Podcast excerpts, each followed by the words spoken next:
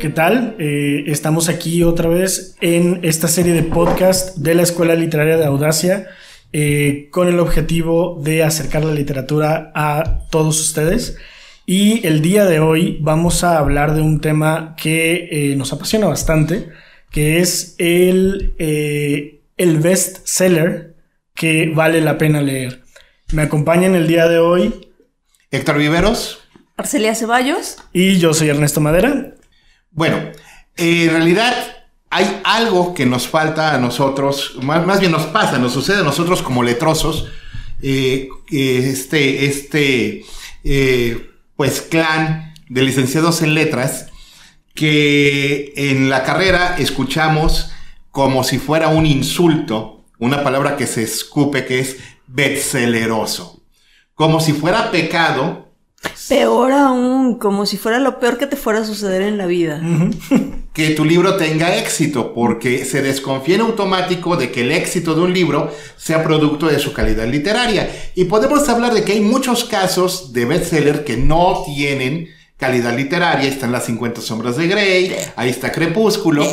Pero en realidad no debe estar peleado. En realidad el objetivo de un libro bueno debe ser también ser un éxito de ventas. Olvidamos el, hecho de que, por ejemplo, Alexandre Dumas y, este, el escritor eh, inglés, se me olvidó el nombre, de eh, Oliver Twist. Este, eh, sí es. Grandes uh, esperanzas.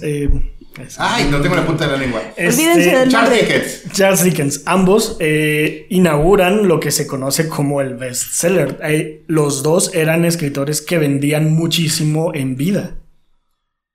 Sí, porque e, eso de ser vendido en muerte como Herman Melville o como Franz Kafka, la verdad es algo muy, muy, muy triste. Desde la entrada ni te enteras.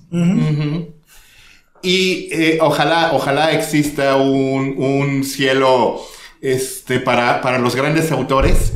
Pero la verdad es que si hubiera un cielo para grandes autores, yo creo que estarían dándose con la cubeta dentro de ellos. Ah, claro. Quevedo con Góngora. Bueno, hay que reconocer que un pleito entre Quevedo y Góngora sería divertidísimo. Ah, claro. Sería sumamente disfrutable. Yo le voy a Quevedo. Este, eh, me empieza a decirlo, Góngora era mejor. Góngora era mejor. Sí, en, el uso del lenguaje, pero Quevedo te devolvía todas. Eh, que, Quevedo traía barrio. Su barrio lo respaldaba. Exacto. Este, entonces, bestseller que vale la pena. Vamos a empezar.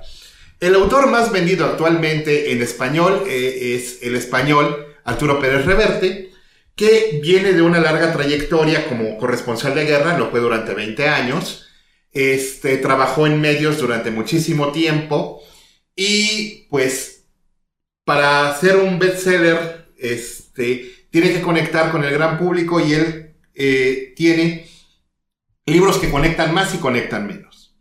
Libros que conectan menos, únicamente los clavados con el siglo de oro español siguen fielmente la saga del Capitán de la Triste, pero también eh, con su experiencia de corresponsal de guerra, es un autor que se lleva de picón de ombligo inventado de madre para arriba con el escritor de narconovelas este mexicano este Elmer Mendoza y se va una larga temporada a Culiacán a impregnarse de la cultura del narcotráfico y escribe un super hit, super hit adaptado con Kate del Castillo a la pantalla chica que es La Reina del Sur.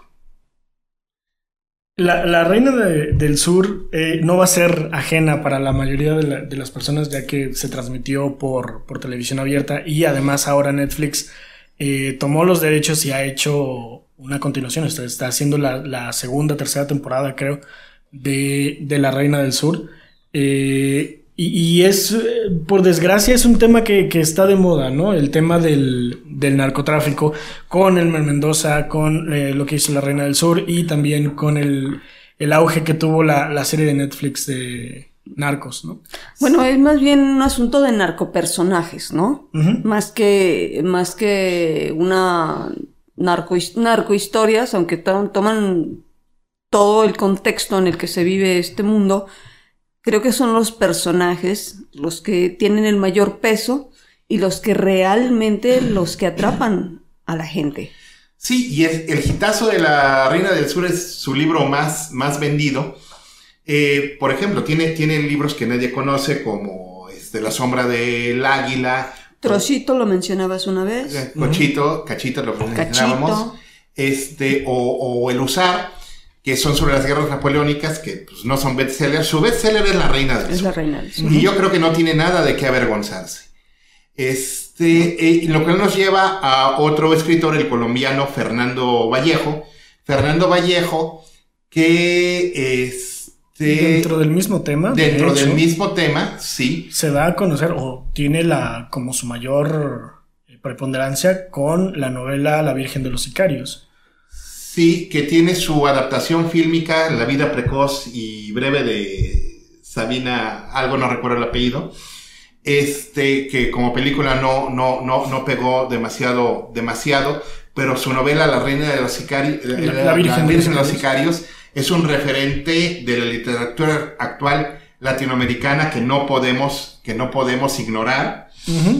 Que pues, eh, lleva el, el, asunto del el narcotráfico en la ciudad de Medellín, que en su momento fue una de las ciudades más inseguras de toda América.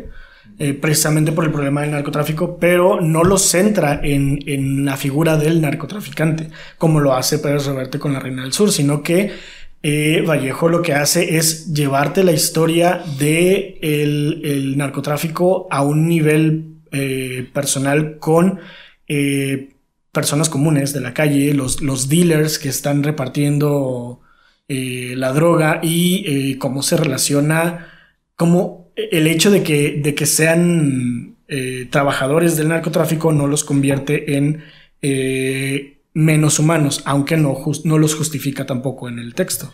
Durísimo, la verdad. Eh, también autores bestseller, tenemos que decir, y, esto es al margen de cualquier situación extraliteraria, uno de los autores más vendidos es Paco Ignacio Taibo II que eh, tiene su serie de novelas este, detectivescas, protagonizadas por Héctor Velasco Shine, hijo de inmigrantes como él mismo, este, y eh, sus novelas son un entretenimiento grandioso, son divertidas de leer, son este, novelas amigables para el lector que recogen un folclore de la Ciudad de México que es delicioso. Bueno, en algunas nubes la situación la acaban salvando luchadores de la arena Coliseo, así sin ninguna culpa.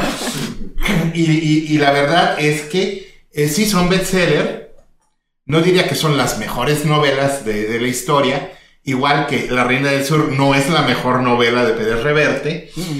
eh, pero son bestseller que tienen calidad y tienen, y tienen sentido y definitivamente no debe tener ninguna culpa el que sean bien vendidas. Bueno, es que a final de cuentas, eh, el que un libro sea bien vendido o no, o mejor dicho, que tenga buena recepción por parte de los lectores, no es precisamente el pleito con el que se, tiene con la literatura, ¿no? Lo ideal sería que todos los, los, buenos escritores, y estoy hablando más allá de García Márquez, Borges, Cortázar, ya sabemos, mejor conocidos como vacas sagradas. Para ya oír, va que vuela el señor. Mm. Sería padrísimo que cualquier persona que sacara un libro tuviera un éxito, pero sabemos perfectamente bien que el mercado no es así. Y el mercado, dependiendo de en qué estado de ánimo esté, es lo que consume. Podemos hablar, por ejemplo, de la escritora chilena Isabel Allende, que eh, tiene la, virtud de que o escribe libros extremadamente buenos, que son conocidos a través de sus versiones fílmicas, pero que no son tan leídos, o tiene libros que escribe como, como buena abuelita para sus, para sus nietos, que son aventuras un poquito genéricas, eh, y que son un éxito total en, en, de bestseller. Y la verdad es que Isabel Allende es una autora mucho más interesante.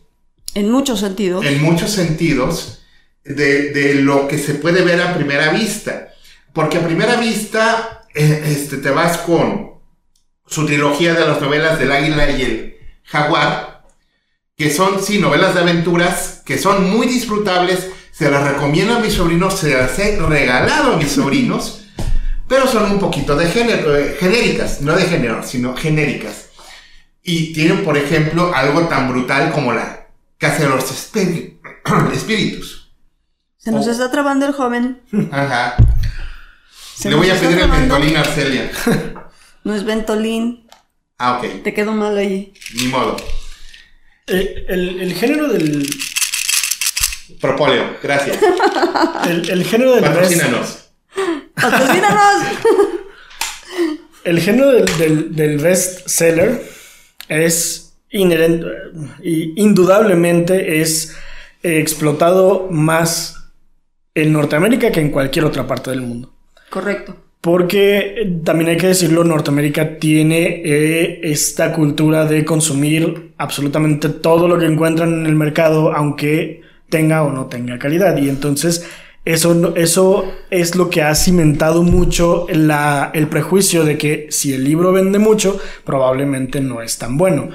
Y dentro de la literatura norteamericana tenemos varios escritores, algunos escritores, que siendo bestseller nos entregan obras de gran calidad literaria, ¿no? Correcto. Sí, ahí está el papá de todos. Todos queremos ser Stephen King en algún momento de nuestra vida. Todos queremos los millones que gana Stephen King. Eh, Más bien. Sí, Yo no quiero ser Stephen King. sí la, la- la verdad es que Stephen King tiene una producción literaria realmente envidiable. Sí. Este, Voy a llorar. Sí, porque él escribe dos o tres libros por año. Y, y libros de, de- Gran calibre, gruesitos, Gran gruesitos. Gruesecitos, gruesecitos. De hecho, este, tuvo la circunstancia de que una temporada, en su, te- en su época más oscura, escribía tantos libros que la editorial le recomendó sacar un seudónimo para no saturar las librerías con su nombre.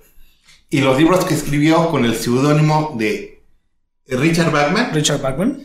son de los más recomendables que, que tiene porque despegándose de tener que firmarlos con su nombre, puedo ser mucho más ex- experimental. Ahí tenemos eh, casos como Rabia, como Blaze, eh, que son historias que se alejan un poquito de lo que conocemos. O las dos distopías que son El fugitivo y la larga Larga marcha. Que se, se alejan de eh, la línea que estaba llevando Stephen King en ese momento. eh, lo cual fue probablemente una bendición para él porque... Y para nosotros. y para nosotros, porque no tenía que seguir escribiendo las historias de terror que todo el mundo le estaba pidiendo. Eh, aún, aún así, eh, a pesar de que en algún momento pudo haberse llegado a sentir abrumado por eh, la fama que estaba adquiriendo como escritor de, de terror, aún así nos entregó, eh, nos ha entregado novelas bastante, yo diría, imprescindibles para cualquiera que le guste el género como El Resplandor, como eh, eso, que es probablemente lo más pacheco que ha escrito en toda su vida. La, la escribió completamente drogado, no me cabe la menor duda. Él mismo lo ha confesado. Eh, y, y además ha desarrollado un, un estilo, ha evolucionado su estilo hasta llegar a ser eh, bastante eh, elegante, bastante solvente. Pulcro. Pulcro, yo creo que su, su mejor novela hasta ahorita, con el permiso de todo el mundo, es eh, Revival. Me, Uh. me fascina Revival, es increíble. Es la cúspide de toda su carrera, ¿no? Eh, otro, otro de, otra de los autores norteamericanos eh, Que beceleroso, pero vale la pena leer. que aceleroso, pero vale la pena leer, es, y aquí me van a colgar bastantes personas, eh, es el Dan Brown, el tan vituperado Dan Brown. ¿Y por qué? Porque Dan Brown lo que hace es entregarte un producto que funciona eh, de acuerdo a la intención que tiene. ¿Y cuál es la intención que tiene? Entretenerte, ¿no? Sí, y te engancha. La verdad es que construye los dramas y la tensión dramática la construye muy bien. Que para hacerlo tenga que incurrir en imprecisiones históricas es pecata minuta. Sí. y, de hecho sirve de pretexto para aprender la historia real de las cosas a partir de la ficción que narra. Y, como un escritor que engancha, yo creo que le hace mucho bien a muchos lectores. Sí, la verdad es que eh, creo que lo más rescatable de Dan Brown es precisamente eso que tú comentas, ¿no? La visión histórica, aunque haga trampa, porque te da un panorama muy amplio de lo que usualmente conocemos a nivel historia, pero desde la literatura. Y entonces eh, logra lo que muchos bestselleristas no tienen. Que te entretiene, te medio... Te medio ilustra. medio ilustra. medio ilustra porque no te da las cosas como deberían de ser, pero si el hecho que te siembre la curiosidad por buscar por tu cuenta detalles imprecisos que él maneja, es más que suficiente, reconozcámoslo. Sí, la, verdad es que eh, es muy fácil criticar, pero eh, como, como dicen por ahí la frase, siempre te criticará alguien que hace menos que tú o nada. nada. Y la verdad es que lo que hace, sí, hace trampa, pero lo que hace es, bueno, la, el, el, drama, la tensión, el misterio tiene calidad, tiene con qué, tiene carnita. Sí. Sí, sí está, está bien desarrollado el misterio, tiene, te mantiene ahí en, el, en el libro. Pegado. Lo cual es este el objetivo de un libro de misterio. O sea, si un libro de misterio te aburre a la mitad, entonces no está cumpliendo con su objetivo, ¿no? Eh, hablemos también, por ejemplo, de la, la reina de los vampiros, la señora eh, Anne Rice. Alabada. Alabada, Sunrise, eh, que es la que, no es la que introduce el, el erotismo en, en, la literatura de vampiros, el erotismo es un elemento inherente del vampiro. Desde Carmina, desde, pues, desde Polidori. Drácula, eh, el Conde Steinbock. ya hablaremos algún día de literatura de vampiros. Eh, este, pero es la que acerca al vampiro hacia las masas, lo cual es. Mm, no fue algo que, mm, que logró hacer. Eh, o sea, lo logró hacer en su momento Drácula, pero Drácula se quedó en el siglo XIX, ¿no? y además que fue completamente desvirtuado, manoseado. Pervertido. Ajá, y hecho inofensivo por el cine. Sí. Culpa a la Universal por esto. Sí, estoy, estoy de acuerdo contigo. Y eh, lo que hace eh, Anne Rice lejos de tomar el personaje de Drácula como un referente, lo que hace es contarte su versión de cómo surgieron los vampiros. Y es una versión erótica, es una versión este, que, que, tiene un sustento dentro de la misma trama. O sea, el vampiro no existe solamente porque existe, eh, sino que hay una razón por la cual surgen, surgen los vampiros y eh, logra transmitir al, personaje monstruoso, que a final de cuentas el vampiro es un monstruo, logra transmitirle una sensación de, humanismo muy profunda. Sí, y de hecho, este, las novelas, sobre todo las primeras tres de la saga, ya después ha habido... Ha habido flojea, flojea. Flojea, flojea. Por ejemplo, el cuarto tomo no me gustó. El ladrón de cuerpos. El ladrón de cuerpos no me gustó. Por cierto, va a ser una sección dentro, dentro de nuestro canal de, de YouTube la neta no me gustó. ese, ese, por ejemplo, eh, pero, pero los primeros tres de, las crónicas vampíricas. Son cachombrosos. Sí, son, son, muy, son muy buenos. Y, sus, y sus vampiros son pansexuales. Ajá. Ni siquiera son bisexuales, no, son pansexuales.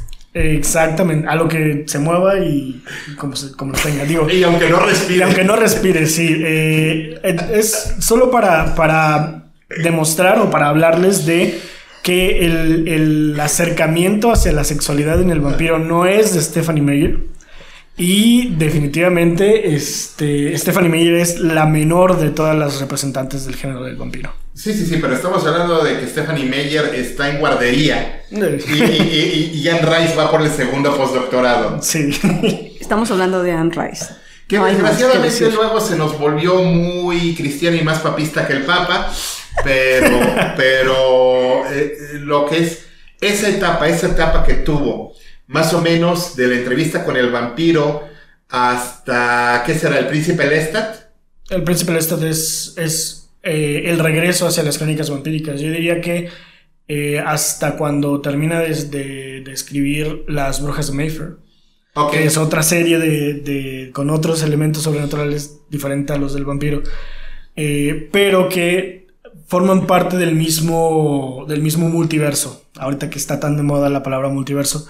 Eh, el universo fantástico de Anne Rice. El universo fantástico de Anne Rice incluye hombres lobo, incluye vampiros, que son los principales, incluye brujas, este, y ser, otros seres inmortales como por ejemplo... Memo el demonio. Mm, Memo el demonio. Eh, o Ramsés el maldito, que es este, probablemente la mejor novela de Anne Rice. Y eso es decir mucho. Me la prestas porque no la he leído. este, ¿No puedo andar por la vida sin haber leído? No puedes andar por la vida sin haber leído Ramsés el maldito. Ay. Perfecto. Entonces, bestseller no es sinónimo de malo. Hay muchos autores que pueden combinar el éxito masivo, el, estar presentes en la cultura popular con entregar productos de buena calidad. E, e, el, hecho de que siendo un gran escritor tienes que ser un escritor de culto, mal valorado, con, con, ediciones inencontrables. Vaca sagrada. Vaca sagradas. No, no, no, no, no, no, no, no. ¿Qué tiene de malo entregar un producto de entretenimiento? Yo, yo mismo escribí por el puro gusto de hacerle una novela que es entretenimiento puro. Me vale si tiene calidad literaria o no. Yo me divertí horrores haciéndola. No voy a echarme el comercial, sería de muy mal gusto. Pero este, quiero decir que eh, eh, escribir por el placer de entregar un producto de entretenimiento que te cumple el entretenimiento no debe de darte ningún, ningún complejo.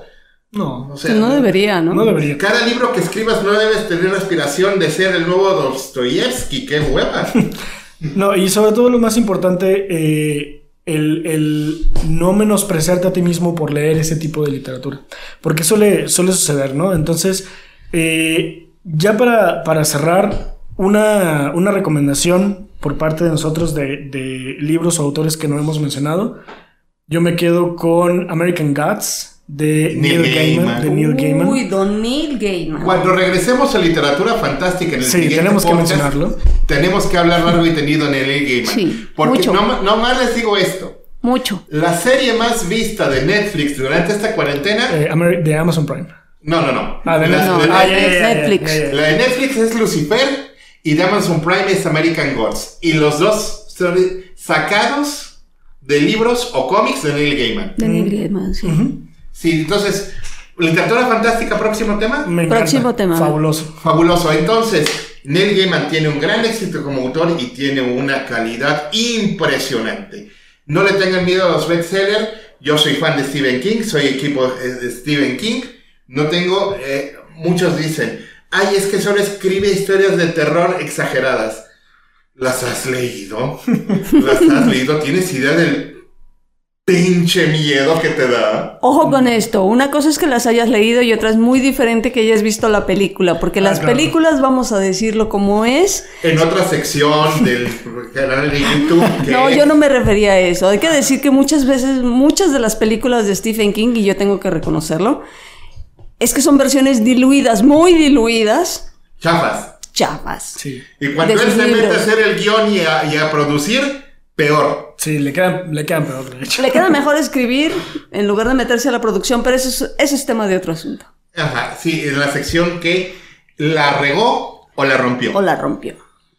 Perfecto, entonces... Despidámonos. despidámonos, no por ser es malo. Nos acompañaron Héctor Viveros. Ernesto Madera. Arcelia Ceballos. Los, letrosos. Nos vemos la próxima. Bye bye.